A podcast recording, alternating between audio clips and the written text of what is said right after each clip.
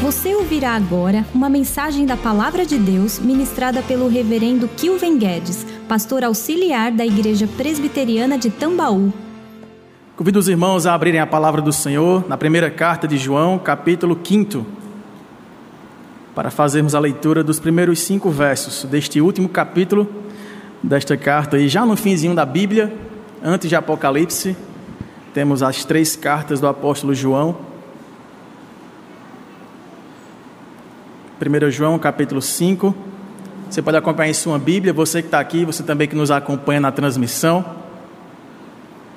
E também será projetado aqui para a gente acompanhar essa leitura da palavra do Senhor que nos diz assim: Todo aquele que crer que Jesus é o Cristo é nascido de Deus. E todo aquele que ama ao que o gerou, também ama ao que dele é nascido. Nisto conhecemos que amamos os filhos de Deus, quando amamos a Deus e praticamos os seus mandamentos. Porque este é o amor de Deus, que guardemos os seus mandamentos. Ora, os seus mandamentos não são penosos, porque todo que é nascido de Deus vence o mundo, e esta é a vitória que vence o mundo, a nossa fé.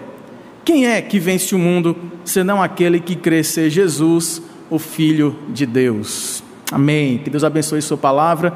Vamos orar uma vez mais ao Senhor, pedir que Ele possa falar conosco através dela, derramando o Seu Santo Espírito para que sejamos edificados nesta manhã. Oremos todos. Maravilhoso Deus, nosso Pai, estamos diante do Senhor e da Tua palavra que acabamos de ler. E cremos de todo o coração, Pai, que quando nós abrimos a Tua palavra, e em dependência do Teu Santo Espírito, que é o nosso ajudador, certamente tu falas ao nosso coração de acordo com as nossas necessidades. E está aqui, Senhor, um texto que foi lido. Pedimos que o Senhor nos fale através dele. Ó Pai, perdoa os nossos pecados, abençoe nossa mente e nosso coração nesta hora, para que eles sejam terras férteis, a fim de que o teu evangelho possa frutificar frutos de justiça, de confiança, de amor, de perseverança. É assim que a tua igreja ora, Pai em gratidão ao Senhor, em nome e através de Jesus Cristo. Amém. Meus irmãos, nesta carta aqui, o apóstolo João, depois de ter escrito o seu evangelho, né, um dos quatro evangelhos que traz o relato da vida e da obra de Jesus, ele resolve escrever essas três cartas aqui, e depois ele vinha, viria a escrever, já no finzinho da sua vida, aqui ele já deve estar pertinho né, do período em que ele ficou preso na ilha de Pátimos para morrer lá por causa da perseguição contra o Evangelho, e lá ele escreveu Apocalipse. Mas aqui ele está escrevendo essa carta, tem uma necessidade aqui muito urgente para um grupo de pessoas que provavelmente, pela linguagem que ele utiliza, eram pessoas que faziam parte do seu convívio mais próximo. O vocativo que ele mais usa aqui em todo o texto é filhinhos. Filhinhos amados, eu vos escrevo a fim de que perseverais em amor. Amor aqui é o tema fundamental que vai trazer todos os as, as implicações práticas da vida cristã que o apóstolo João está tentando trazer encorajamento para que se viva através deste amor. E quando ele começa a argumentar em sua carta acerca deste amor que traz essa verdadeira marca de quem pertence a Deus, ele começa dizendo que este amor ele deve ser expresso na maneira em que nós cremos, na maneira como nós trazemos as implicações da nossa fé nos relacionamentos pessoais, e isso tudo nos trará um modo de viver que nos identificará com Cristo, a quem dizemos crer, a quem dizemos amar, a quem dizemos servir. Só que quando ele está escrevendo essa carta aqui, irmãos, havia um problema naquela, naquela época em que algumas das igrejas, provavelmente na região ali da Ásia Menor, a quem ele escreve, inclusive, as sete cartas que estão lá no livro seguinte de Apocalipse, e essas cartas eram escritas a fim de que perseverassem na doutrina que eles haviam recebido. E o que é que ameaçava a doutrina que eles haviam recebido? Neste momento aqui, talvez já um gnosticismo incipiente, que era uma heresia que viria a desenvolver mais à frente, no segundo e terceiro séculos, mas que aqui já dava sinais de que viria a surgir no meio da igreja era uma mistura de filosofia grega com aspectos do cristianismo, de modo que eles olhavam para Jesus e na mente grega não havia como compreender a mesma pessoa, Jesus, ser Deus e ser homem. Então, como que apenas uma pessoa pode ter essa dupla natureza sem que haja mistura, sem que haja conflito, sem que haja sobreposições, mas de maneiras plenas, essas duas naturezas, elas estão ali completas, perfeitas, íntegras na pessoa de Jesus, que é o Filho de Deus e que é o Filho do homem. Ele está então escrevendo para corrigir, irmãos, uma heresia que depois viria a ser nomeada ao longo da história da igreja como docetismo. A ideia deles é: olha, por tudo que Jesus fez, a gente não tem como negar que ele é Deus. Mas já que a gente não consegue imaginar que este homem é Deus, plenamente homem, plenamente Deus, ele só pode ser Deus e tem algumas feições humanas. E aí eles imaginavam, passaram a ensinar alguns falsos mestres já naquela época, de que Jesus era Deus de fato, mas que se manifestava em algumas ocasiões como sendo homem. Que de fato ele não tinha vindo como o Verbo de Deus que encarnou. Ele apenas era uma espécie de uma virtualização. O corpo dele não era real, de modo que os seus sofrimentos, né, as suas tentações, elas acabam perdendo um pouco da força que nós costumamos imaginar quando pensamos em Jesus como tendo a sua dupla natureza completa, perfeita. E aqui, João está dizendo: olha, inclusive no capítulo 2, ele é bem incisivo, para dizer que todo aquele que crê e confessa que Jesus, o Filho de Deus, veio em carne, este é Filho de Deus. E todo aquele que o negar, não é Filho de Deus. Quando ele traz esse primeiro aspecto mais teológico para introduzir a sua carta, a gente pensa, ele vai, ele vai ficar tratando dessa apologia, dessa defesa da fé. Não, ele parte desse pressuposto: vocês são filhos de Deus porque vocês creem em Jesus como sendo o Deus que encarnou. Aliás, a mesma expressão ele utiliza no seu livro mais famoso, no Evangelho de João, dizendo que no princípio era o Verbo e o Verbo estava com Deus e o Verbo era Deus. E lá no verso 12 ele vai dizer, olha, versos 12 em diante, especialmente no verso 14 do Evangelho, é que este verbo um dia encarnou, habitou entre nós, vimos a sua glória, glória como do unigênito do Pai. Então, de fato, a defesa aqui de João é posicionar aqueles irmãos na fé verdadeira a fim de que, através da, da, vivência prática da fé verdadeira, eles tivessem um verdadeiro testemunho. E qual é o verdadeiro testemunho? É que se eu creio em Jesus como o Deus que se fez homem, o Senhor que se fez servo, para trazer salvação aos homens que nele viessem a crer, tais homens são transformados por este mesmo Deus que aprove de uma maneira impensável amar o mundo de uma tal maneira de enviar o seu único filho para ser sacrifício por pecadores que não o mereciam, para morrer a fim de que pessoas tivessem vida e vida eterna. Quando ele fala sobre este amor tal, este amor impensável, indescritível, com o qual Deus amou pessoas como eu e como você, ele diz: olha, a prova maior de que nós vivemos esta fé verdadeira é se nós amamos verdadeiramente uns aos outros. Por isso que o apóstolo João também ficou conhecido como apóstolo do amor. Se os irmãos puderem folhear o capítulo 4, por exemplo, é aqui que existe aquela famosa expressão de que Deus é amor. Mas o argumento dele o tempo todo é: se você diz que ama a Deus, a quem você não vê, eles sim viram o Deus encarnado. Mas depois que Jesus voltou para o céu, após a sua morte e ressurreição, ninguém mais viu a Cristo, a não ser o apóstolo Paulo, que, tendo sido chamado pessoalmente por Deus, se tornou apóstolo como que um nascido fora de tempo. Mas depois do apóstolo Paulo, ninguém mais viu Cristo. E ninguém mais vê a Deus. Aliás, foi o próprio Jesus quem disse que Deus é espírito e importa que seus adoradores o adorem em espírito, não vendo, não tocando, não ouvindo sua voz tão claramente como vocês me ouvem agora.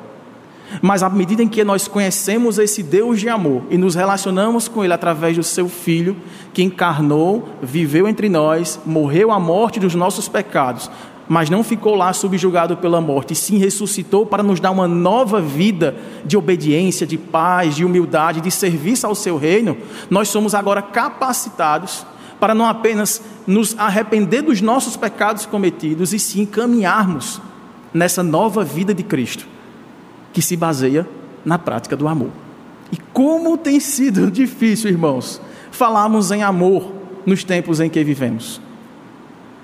Alguém conta uma história de uma poetisa que chegou para um editor de um grande jornal, é, oferecendo os seus escritos poéticos, né, para que pudessem ser publicados em algum, em algum espaço daquele jornal. E aí o editor disse: Sobre o que você escreve? E ela, com muita alegria, disse: Eu escrevo sobre o amor. E ele se reclinou sobre a poltrona e disse: Eu quero ouvir, conte para mim alguns de seus poemas. Porque o mundo precisa sim de um bocado de amor. E aquela mulher começou a falar das flores, começou a falar dos ventos, do mar, das cores do céu, das árvores, do canto dos pássaros. Ele falou: Não, não, não, não, pare, pare, pare. Eu não suporto mais esse tipo de discurso de amor. Eu quero ouvir pessoas que resolvem perder uma noite de sono para acompanhar alguém que padece no hospital sozinho. Eu estou ansioso por ouvir alguém que trabalha horas extras para trazer o alimento e uma melhor educação para os seus filhos, que hoje não têm as melhores condições que um filho poderia receber. Eu estou em busca de amor que traz verdadeiro sacrifício, expressão de alguém que não pensa nos seus próprios benefícios, mas que se coloca no lugar de outra pessoa para até sofrer o seu sofrimento e trazer para ela alguma dignidade de vida. Eu não estou muito em busca de poemas que tentam nos arrebanhar ou tirar da nossa realidade prática.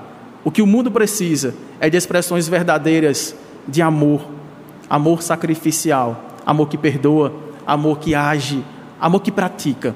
E é por isso que Jesus, irmãos, no seu sermão mais famoso, o Sermão da Montanha, quando ele está no finalzinho do seu sermão, as pessoas estavam encantadas com o seu discurso, muito eloquente, muito ajustado, muito é, uma posição de autoridade, falando como um rei verdadeiro, chamando pelos seus súditos, ele termina o seu sermão fazendo uma advertência muito séria.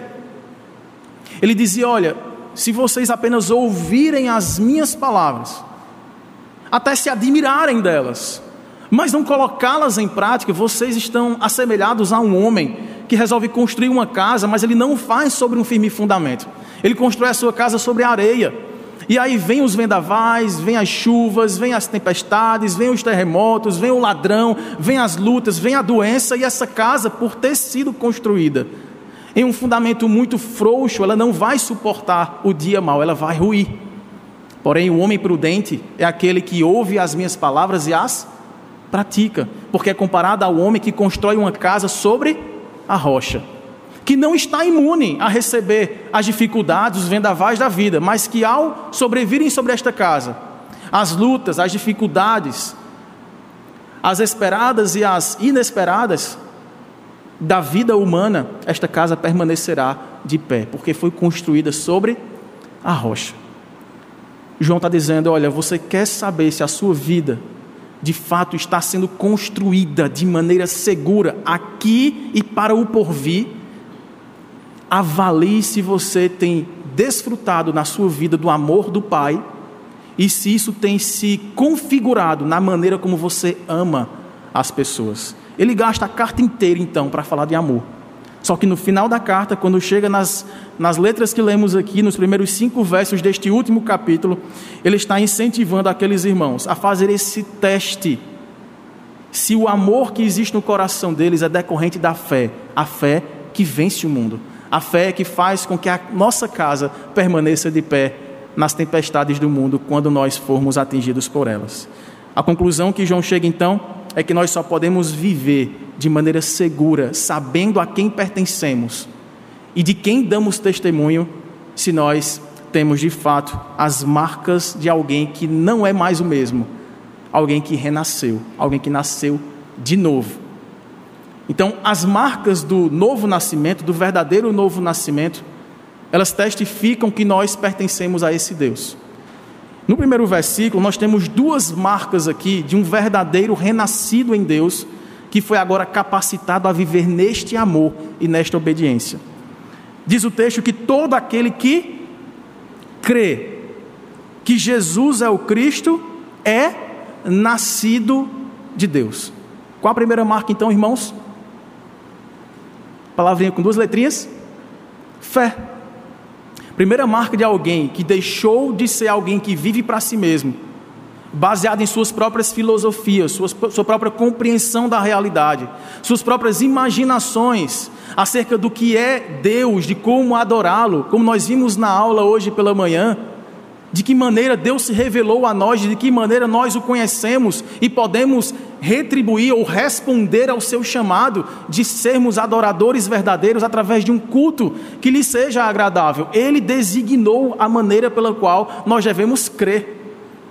O caminho que nós chegamos até Deus para nos fazermos pertencentes à sua família não tem outro, irmãos. Não é a nossa, o nosso esforço, a nossa imaginação, o nosso conhecimento de mundo, mas é a fé no Filho de Deus.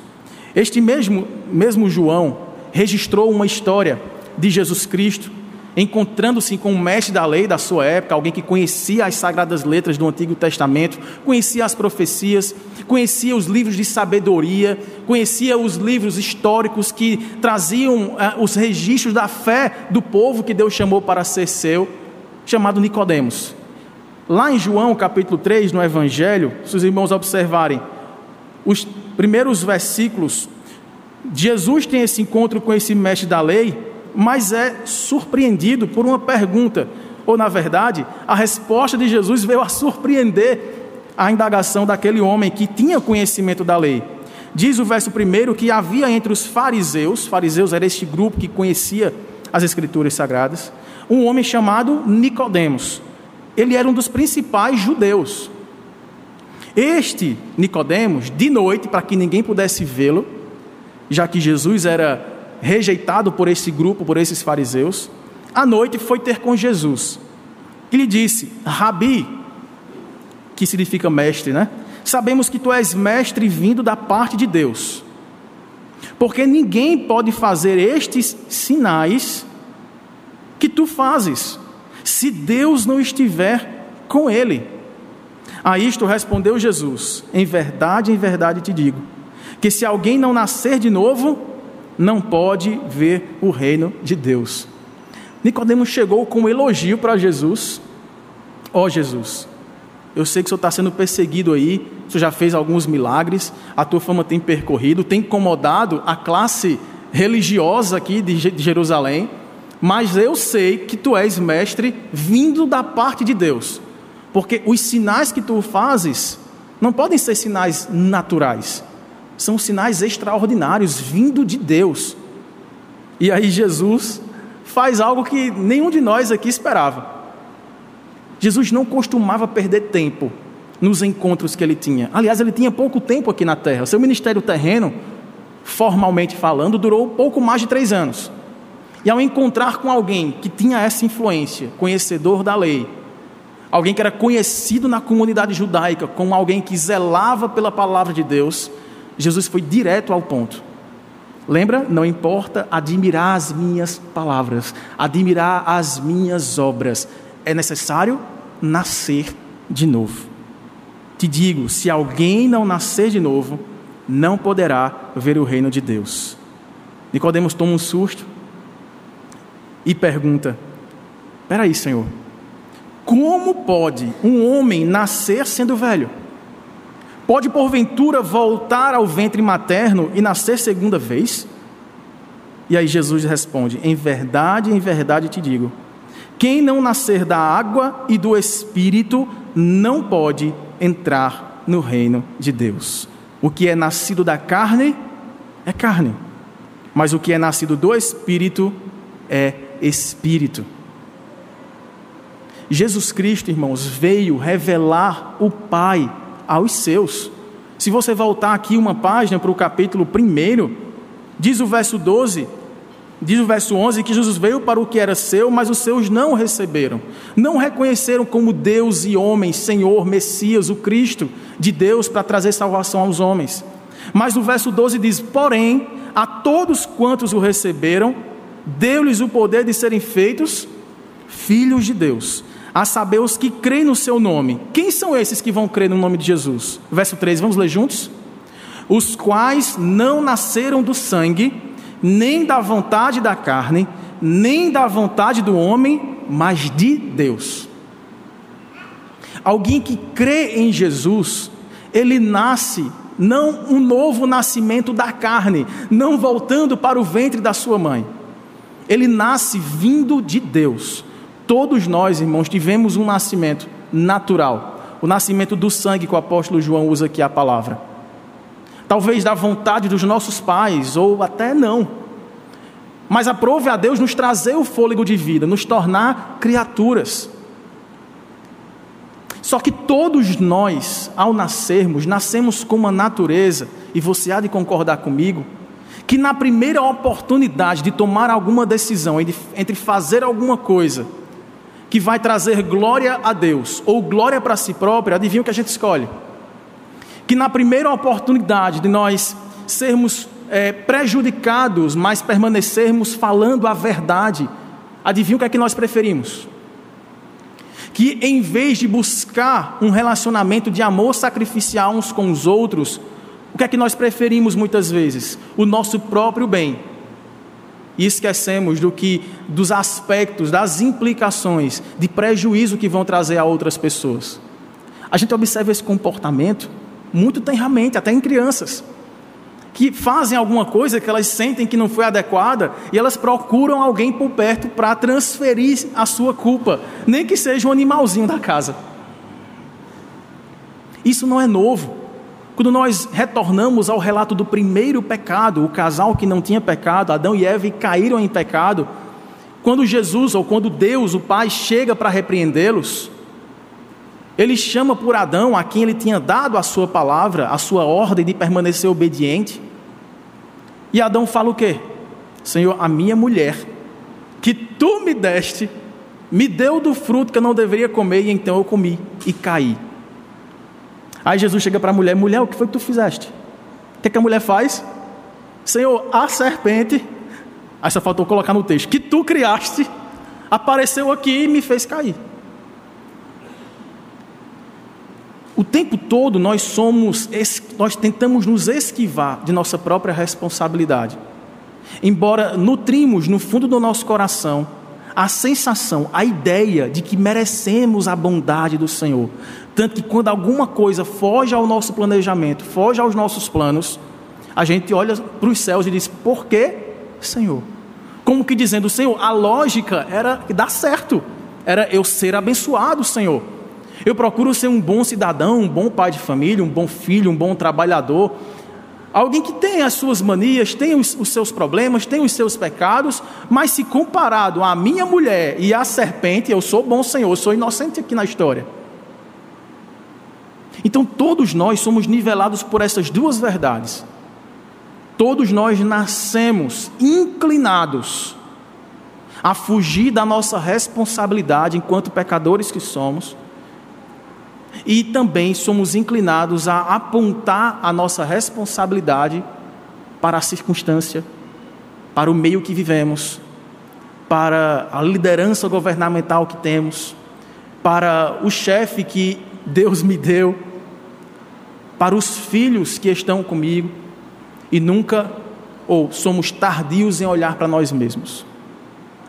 Por isso que o único caminho, irmãos, que nós temos para conhecer este amor de Deus que faz com que olhemos para nós não mais como alguém intocável, alguém que merece o carinho, a atenção, a bondade do Senhor, mas alguém que carece da graça de Deus, de um favor que não merecemos, porque esse Deus perfeito, santíssimo e justo, ao olhar para nós, não veria nada em nosso caráter que pudesse ser favorável a um relacionamento conosco, pelo contrário, somos aversivos a Deus, ele olha para nós através do seu filho e dá o seu filho para morrer em nosso lugar, a fim de que tenhamos essa nova perspectiva de viver diante de Deus, não mais como culpados ou condenados pelos nossos próprios pecados, mas como crentes em Jesus, que professando a sua fé no Senhor, obtém não apenas este acesso à face perdoadora de Deus,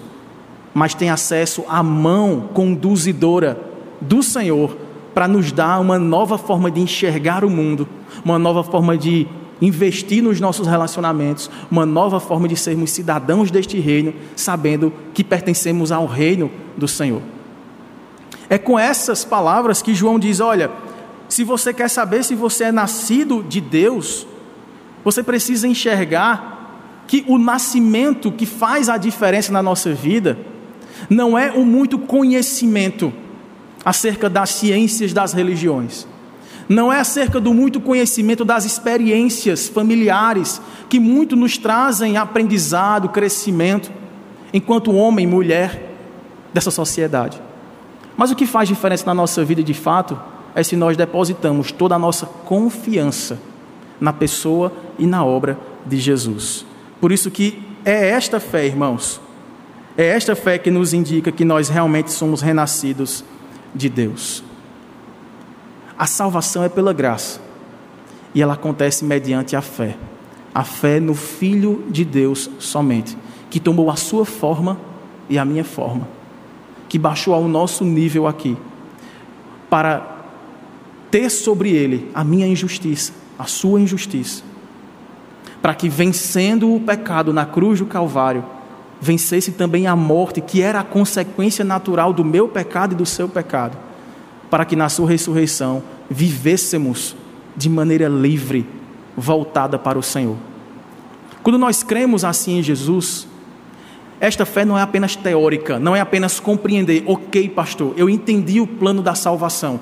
Éramos pecadores, tendentes a nos afastar do Senhor, inclinados a fugir da responsabilidade e apontar culpados para as nossas tristezas, para as nossas frustrações e decepções da vida.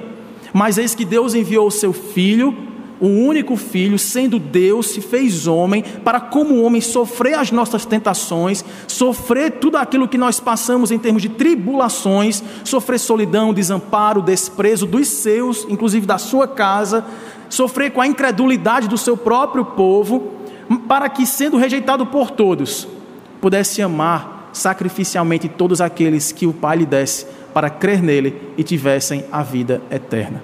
Isso eu entendi, pastor. Mas como eu posso testar o meu coração? A fim de eu ter essa certeza de que a fé que eu tenho em Jesus, ela é verdadeira.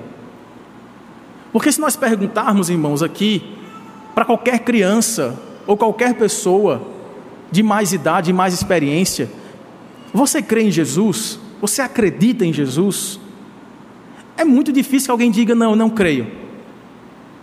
As pessoas vão dizer, não, claro, ele existiu a história traz o registro da pessoa de Jesus, o grande mestre que trouxe o ensino sobre o amor ao próximo, que trouxe o ensino sobre viver sábio, o grande rabi, assim como Nicodemos reconhecia.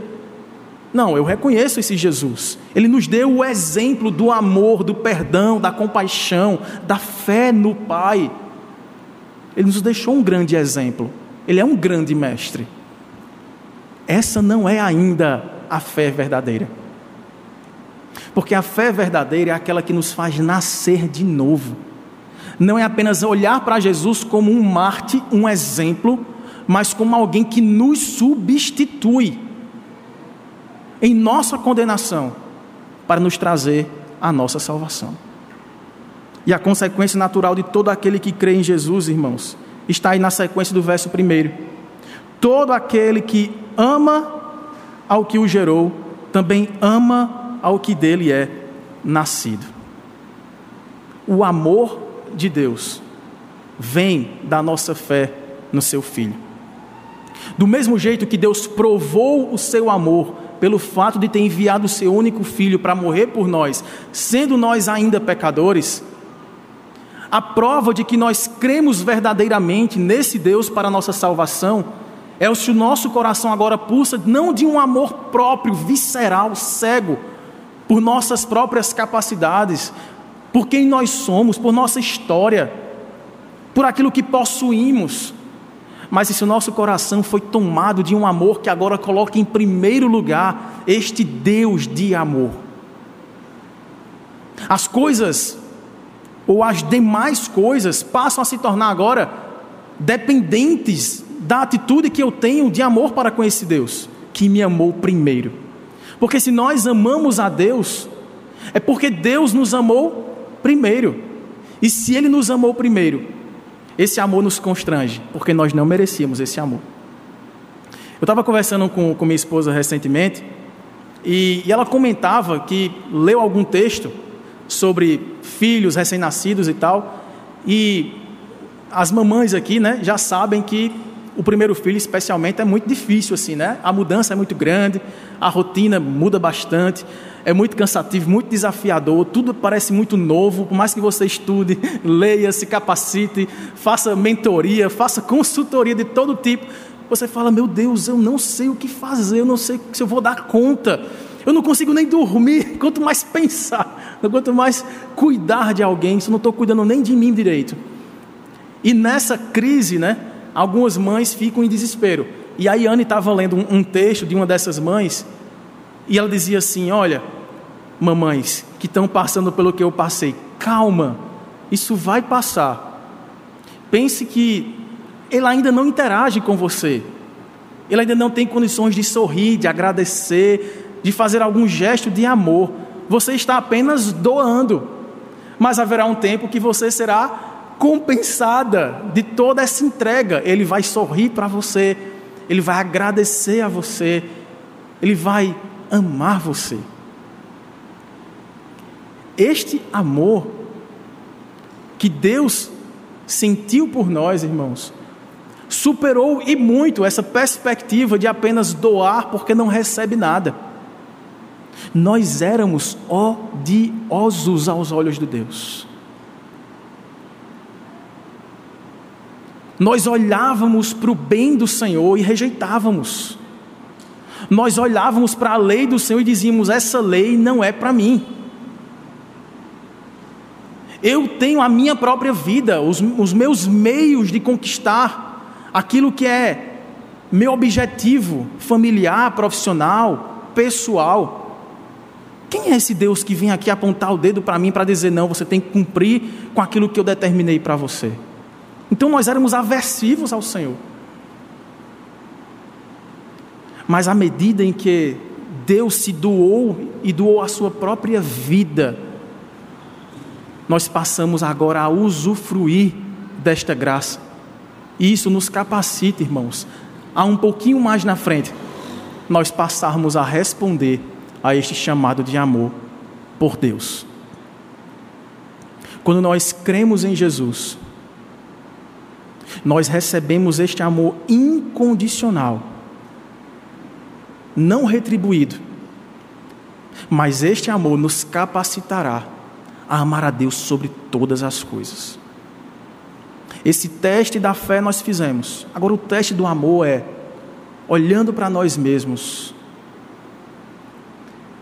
O que é que mais mexe com o meu coração? O que é que mais me traz alegria? O que é que mais me motiva a levantar cada dia e ir para o meu trabalho e seguir com os desafios relacionais que eu tenho por minha volta? O que é que mais está pulsando no meu coração? Qual o maior desejo que eu tenho agora? Antes era agradar a mim mesmo, custe o que custar, em detrimento do outro, sem lembrar que existe um Deus que legisla sobre mim. Mas agora este amor com o qual fomos amados é um amor que nos conduz a priorizar a vida com Deus, a resposta de fé que nós temos, amando de maneira prática a Deus, e porque amamos a Deus, amamos uns aos outros. A prova mais eficaz que nós temos de saber se o amor que nós temos é um amor verdadeiro por Deus é se nós amamos uns aos outros. Então veja o tamanho do desafio que nós temos. João está escrevendo para crentes. Ele chama de filhinhos amados. E o desafio é vocês que já têm o Senhor na vida de vocês, conseguem expressar o amor deste Senhor para as pessoas que estão à sua volta? E aqui, irmãos, como nós somos constrangidos. Porque quantas vezes, antes de tomarmos uma decisão importante da nossa vida,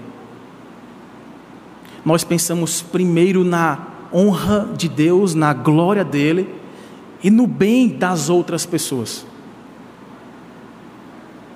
Somos tendentes a sermos orgulhosos, egoístas, vaidosos, presunçosos, em si mesmados. Mas a mudança que Deus provoca em nosso coração é essa capacidade de amar pessoas que não querem o nosso bem. Jesus falou assim: Olha, se vocês amam a quem ama vocês, isso não tem nada de mais. Porque até quem não conheceu o amor de Deus, quem é ímpio, quem é do mundo, sabe fazer isso, sabe amar os próprios amigos. Mas a prova de que nós amamos a Deus é se nós amamos os nossos inimigos. Quem são as pessoas hoje que mais te desafiam na paciência, na longanimidade? Quem são as pessoas hoje que mais te desafiam na honestidade, na perseverança, no amor? É para essas pessoas que nós devemos expressar todo o nosso amor. Se nós cremos, nós amamos. Se nós amamos, nós obedecemos. Esta é a terceira marca, que está aí nos versos 2 e 3. João disse: Nisto conhecemos que amamos os filhos de Deus uns aos outros. É o que, irmãos? Quando amamos a Deus e praticamos os seus mandamentos. Porque este é o amor de Deus, que guardemos os seus mandamentos. Ora, os seus, os seus mandamentos não são penosos. Obediência. E aqui eu lembro da palavra de Jesus, escrito mais uma vez por este mesmo autor, João, só que no seu evangelho, lá no capítulo 14, no versículo 21. Nos últimos dias né, de Jesus aqui na terra, ele se dirigindo aos seus discípulos, trazendo consolo por dizer: Olha, é necessário que eu vá, que eu seja morto, que eu pague pelo pecado de vocês e que eu suba até os céus para enviar o outro consolador. Mas não se preocupem, eu estarei com vocês todos os dias. Mas ele trouxe também algumas advertências para além do consolo. Uma delas está aqui, verso 21. Vamos ler juntos? Aquele que tem os meus mandamentos e os guarda, esse é o que me ama. E aquele que me ama será amado por meu Pai, e eu também o amarei e me manifestarei a ele. Nós provamos que amamos a Deus e amamos ao próximo através da maneira prática de expressar isso: obediência. Nós acabamos de ver que uma das marcas de alguém que nasceu de novo, capacitado agora para amar e obedecer a Deus, é alguém que crê em Jesus, crê somente em Jesus, não crê na força do próprio braço, nas próprias capacidades. Mas agora o nosso, a nossa advertência é que nós devemos testar este verdadeiro amor pelo modo como ele se expressa na vida prática, na obediência aos mandamentos do Senhor. Mas veja que a obediência já é um fruto de alguém que já foi amado por Deus, e porque foi amado por Deus, ama as pessoas, e porque ama as pessoas, agora é capacitado para fazer o bem por elas, em nome de Deus, obedecendo aos seus mandamentos. Só que aqui, irmãos, João diz: olha, os mandamentos de Deus, voltando lá para o verso terceiro, não são penosos. E aqui a coisa pega. Porque, ainda que renascidos em Cristo, porque cremos no Senhor, porque amamos a Sua palavra, porque amamos conhecê-lo mais, porque queremos amar ao próximo como a nós mesmos, mesmo capacitados pelo Espírito Santo, enfrentamos dificuldades sim de obedecer ao Senhor. Antes éramos completamente incapazes de obedecer a Deus. Agora que temos o Senhor como o guia da nossa vida, nós somos capacitados. Mas enfrentamos dificuldades, sim ou não? Só que Jesus, no Evangelho de Mateus, no capítulo 11, naquele famoso texto que nós usamos para consolar as pessoas que passam por momentos de grande angústia, dificuldade, a partir do verso 28, Mateus 11, 28, Jesus se dirige para os seus discípulos dizendo assim: Vinde a mim, todos os que estáis cansados e sobrecarregados, e eu vos aliviarei. Tomai sobre vós o meu jugo e aprendei de mim, porque sou manso e humilde de coração, e achareis descanso para a vossa alma Vamos ler agora o verso 30 juntos? Porque o meu jugo é suave e o meu fardo é leve. Houve uma troca na cruz do Calvário. Qual era o, o, o fardo que nós carregávamos? Qual era o jugo? Jugo é aquela peça que nós que antigamente prendia dois bois, né, dois gados, aquela peça de madeira, colocava aqui no lombo do gado para que eles pudessem juntos fazer uma força para puxar né, alguma carga ou arar o solo. Esse jugo que estava em nós, ele nos pendia para irmos num caminho distante do Senhor, seguindo os nossos próprios raciocínios, nossas próprias formas de imaginar esse Deus, imaginar o que é o Senhor Jesus, imaginar o que é a vida que é agradável a Ele. E porque éramos pecadores, essa nossa imaginação sempre era defeituosa, sempre nos pendia para alguma idolatria, para alguma forma de nós olharmos para alguém que nós admiramos e idolatrarmos essa pessoa, ou olhar para algum bem nosso e acharmos que nele estava o senso de existência, o propósito de trabalharmos e ganharmos dinheiro aqui na, na terra a olharmos para alguém, para o nosso cônjuge ou para o nosso filho, e nós dizemos: Isso aqui é tudo para mim, isso aqui é meu senso, meu propósito de existir. O jugo que nós tínhamos, esse fardo, nos era muito pesado, porque eles nunca conseguiram satisfazer as nossas reais necessidades. Quantas pessoas se frustram por colocarem toda a sua expectativa de viverem alegres num casamento e depois que passa o noivado e vem a cerimônia de casamento, entrou o primeiro ano de casamento e você fala: ih, é diferente o negócio. Aí todo mundo chega para você e diz assim: que coisa boa, né? Primeiro ano, só lua de mel, só alegria, só festa. E você, ih, tem alguma coisa errada com a gente, porque não está assim não. Ou muitas vezes colocamos nossas expectativas de vivermos alegres aqui com o nosso desempenho profissional, com a nossa carreira. E aí, quando acontece de sermos injustiçados, ou não conseguirmos alcançar os objetivos que nós traçamos para a nossa carreira, ou quando nós perdemos alguma oportunidade que nós achávamos que era a porta da felicidade para a nossa vida, a gente entra num estado de grande frustração. E a gente descobre que agora não temos mais para onde olhar para poder sorrirmos. Então, em qualquer lugar que nós depositemos a nossa esperança, ele vai falhar em cumprir com a nossa expectativa, qualquer que seja a pessoa, qualquer que seja a coisa eles nunca nos satisfarão. Sabe por quê, irmãos? Porque a terceira coisa que nos une a todos, além de todos termos nascido inclinados a pecar, além de todos nós termos nascido inclinados a buscar desculpas para os nossos próprios fracassos, a terceira coisa que nos une é que todos nós nascemos para adorar.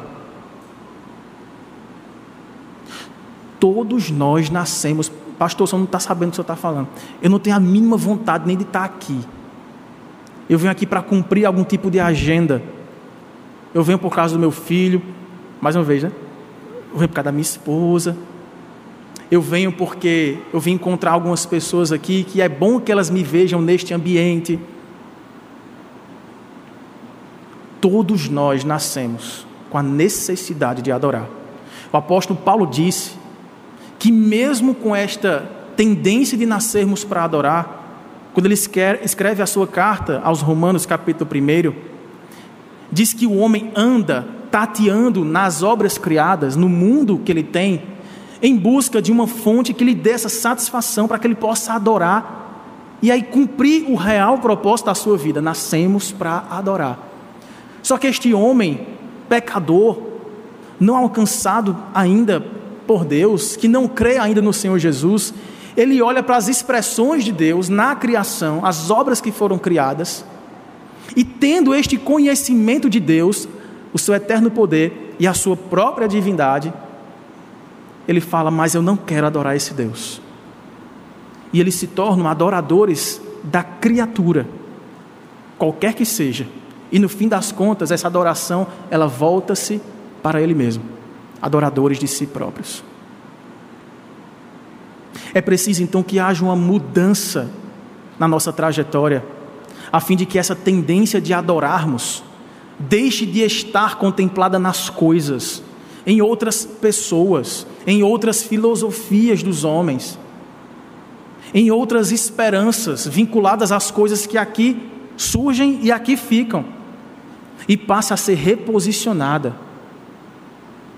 para uma pessoa apenas, o único digno de receber a nossa adoração, o único digno de receber o nosso louvor, que é o Senhor Jesus.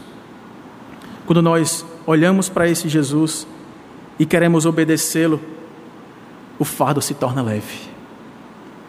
Aquele fardo pesadíssimo que nós tínhamos de buscar com sangue, suor e sacrifício a tão sonhada felicidade, o tão sonhado prazer e satisfação de viver neste mundo, passa a ser concentrado agora na fonte verdadeira, onde nós cavaremos e encontraremos a água que saciará a nossa sede.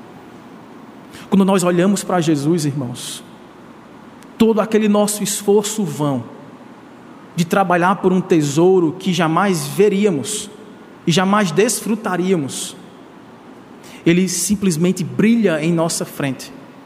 Ele arranca as nossas vendas espirituais, nos dá entendimento da Sua palavra e nos reposiciona como recipientes desta graça que nos transforma em pessoas capazes de obedecê-lo.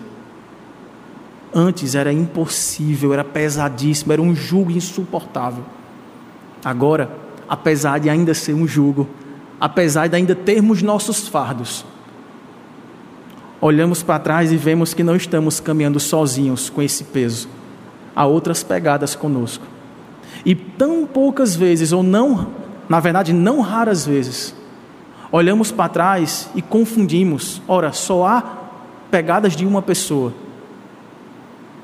E quantas vezes nós percebemos que é porque o Senhor viu que nós nem força tínhamos para continuar e resolveu nos suportar, nos sustentar e nos levar pelo caminho, porque nós não poderíamos andar sozinhos e estávamos também sem forças para continuar como estávamos.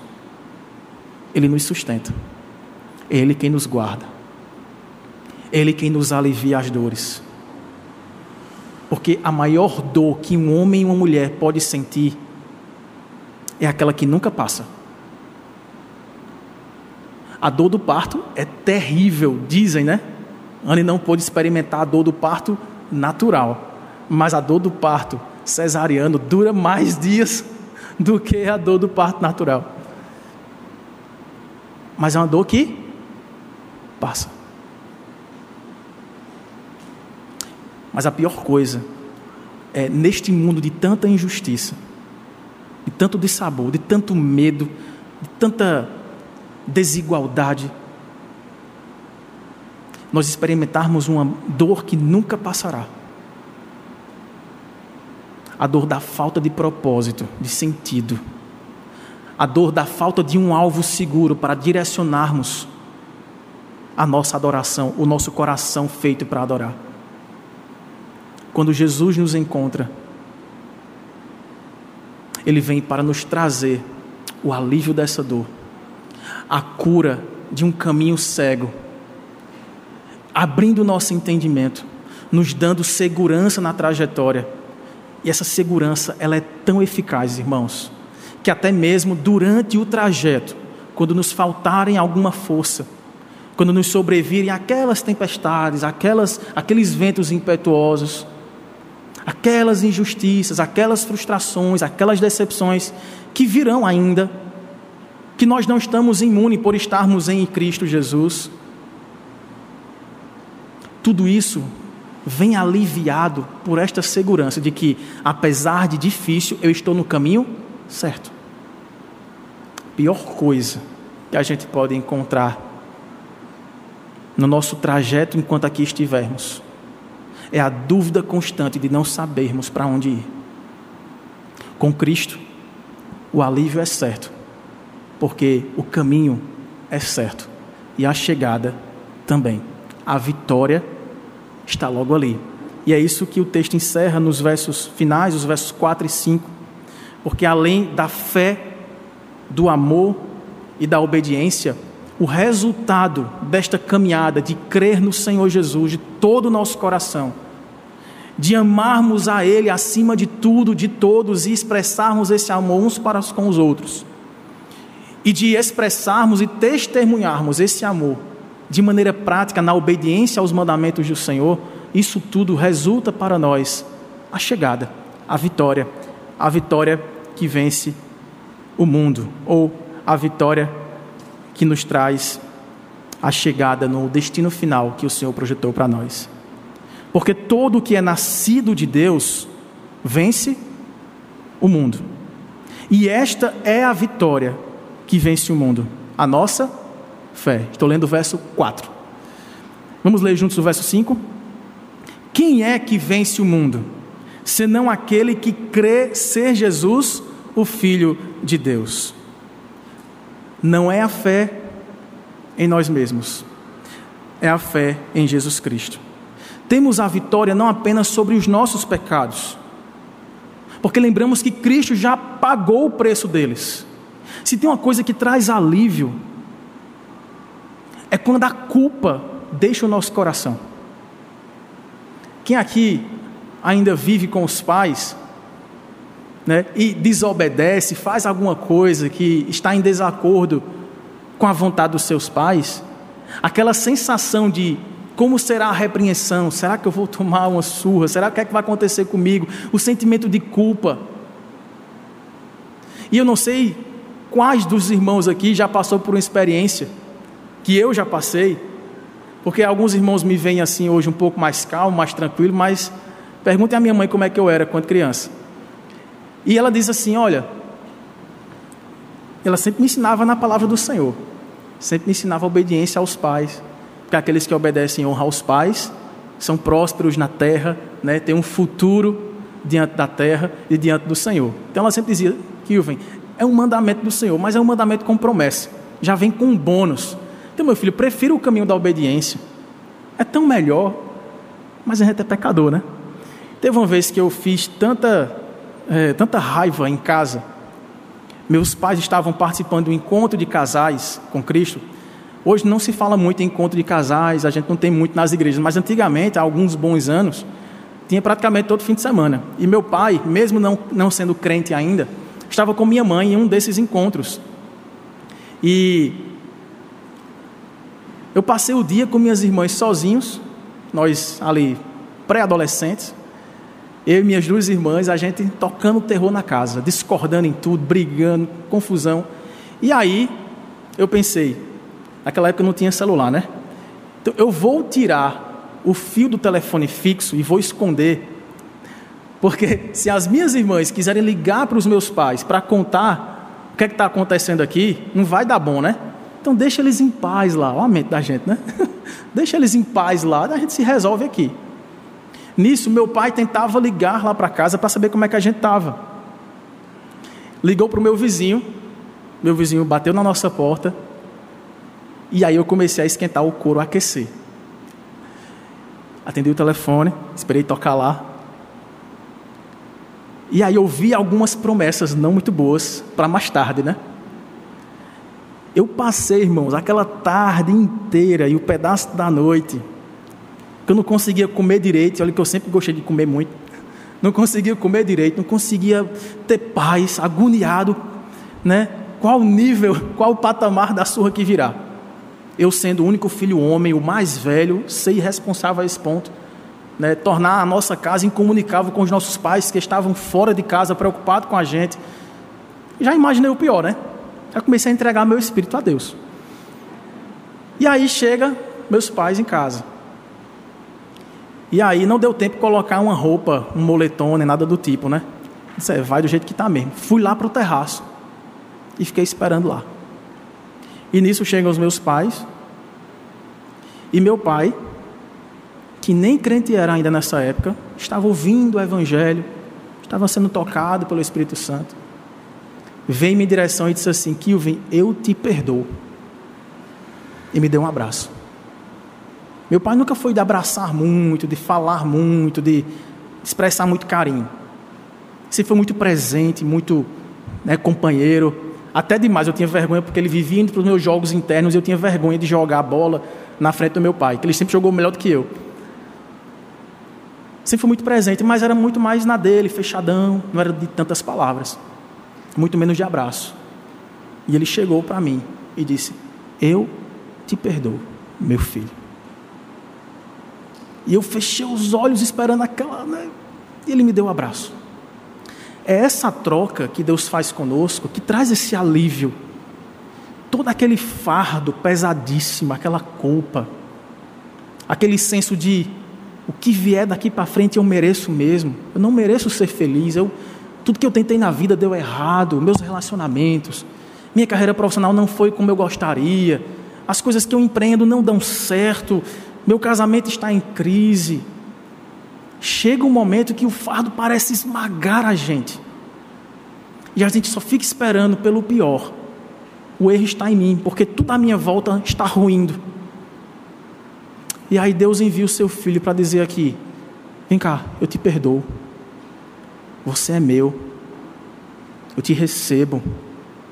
Você não será condenado pelos seus pecados. Você está perdoado todo o castigo que você merecia agora, eu tomei no teu lugar. Eu assumo o prejuízo de pai por tudo que você fez, para te fazer tudo o que você deve ser em Cristo Jesus. É assim que ele faz conosco, irmãos. Esse o tipo de vitória é a fé que vence o mundo. É a fé que nos levará neste caminho cheio de percalços com tribulações esperadas e inesperadas, com desafios de toda ordem. Mas sobre tudo que você deve guardar nesta vida, guarde o seu coração em fé, amor e obediência ao Senhor. E expresse isso uns para com os outros, porque é este o único caminho, a única verdade e a única vida que nos conduzirá ao propósito de viver eternamente satisfeitos, justificados, perdoados, santificados, felizes, na mais alta potência, realizados. Quando nós podemos fazer essa opção? Hoje, agora. Nós não temos o controle do que virá por vir neste domingo, nem do que virá nessa semana. O chamado que Deus nos faz é você está cansado? Você se sente sobrecarregado? Você vê que as coisas não fazem muito sentido para você e não vê um ponto de chegada onde as coisas finalmente farão algum sentido? Vinde a mim, eu vos aliviarei, vos darei descanso para a vossa alma. Vamos orar ao Senhor? Coloque-se diante do Senhor nessa hora.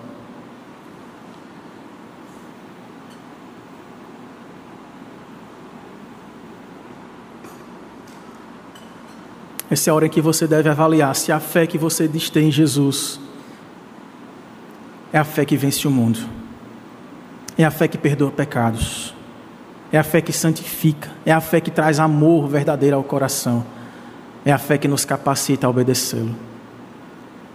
Se não for, essa é a oportunidade que Deus está dando para que nós possamos fincar no nosso coração essa verdadeira fé que nos fará renascidos em Cristo Jesus, preparados para toda boa obra.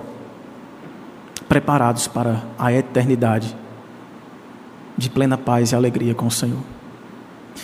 Maravilhoso Deus, nosso Pai, eis-nos aqui diante do Senhor, homens e mulheres, crianças, idosos, histórias diferentes, jeitos diferentes de lidar com a nossa realidade, mas há algumas verdades que nos unem completamente, Senhor. Todos nascemos carentes do Senhor, todos nascemos inclinados ao pecado, todos nascemos inclinados a fugir da nossa própria responsabilidade, a apontar culpados para os nossos fracassos. Todos nós, porém, podemos nos tornar, Senhor, alvos do teu grande amor através da fé no teu único filho. Ó oh Deus, se há entre nós pessoas que, ouvindo essa mensagem, avaliando o seu próprio coração, desconfiam que sua fé não é a fé verdadeira, ela não tem se designado em um amor sacrificial, uns para com os outros, demonstrando que este amor é a Deus acima de tudo e de todos e se não há obediência crescente em nosso coração, ó Deus, que tudo nos transforme nesta manhã. Inunde o nosso coração com esta fé verdadeira, que é dom do Senhor, não vem de nós mesmos. E faça com que, Senhor, essa fé possa florescer em uma nova forma de ver e viver este mundo. Pedimos que o Senhor alcance aqueles que não te conhecem, lhes dê esta convicção de que em Cristo Jesus tudo se faz novo. E no futuro por vir, a glória inimaginável suplantará toda renúncia, sacrifício, dor, dificuldade que aqui tivermos em meio a essa trajetória de amarmos ao Senhor, amarmos ao próximo, renunciarmos o nosso próprio eu e vivermos para servir ao Senhor. Ó oh, Pai, faça isso completa em nós também, aqueles que já creem no Senhor, esta boa obra de transformação. Se a nossa fé nesta manhã estava minguada, Senhor, acostumada a ritos religiosos, acostumada a discursos eloquentes, mas não transformadores de nossa própria realidade. Se nossa identidade como renascidos em Cristo se perdeu ao longo do tempo e das circunstâncias, perdoa-nos, transforma-nos e faz com que possamos de fato viver diante da face do Senhor em obediência, em amor e em santidade. Assim nós oramos e agradecemos em nome e para a glória de Jesus. Amém, Senhor. Você encontrará mensagens como esta, além de outros conteúdos e informações, nos canais oficiais da Igreja Presbiteriana de Tambaú no Facebook, Instagram e YouTube. Deus abençoe sua vida.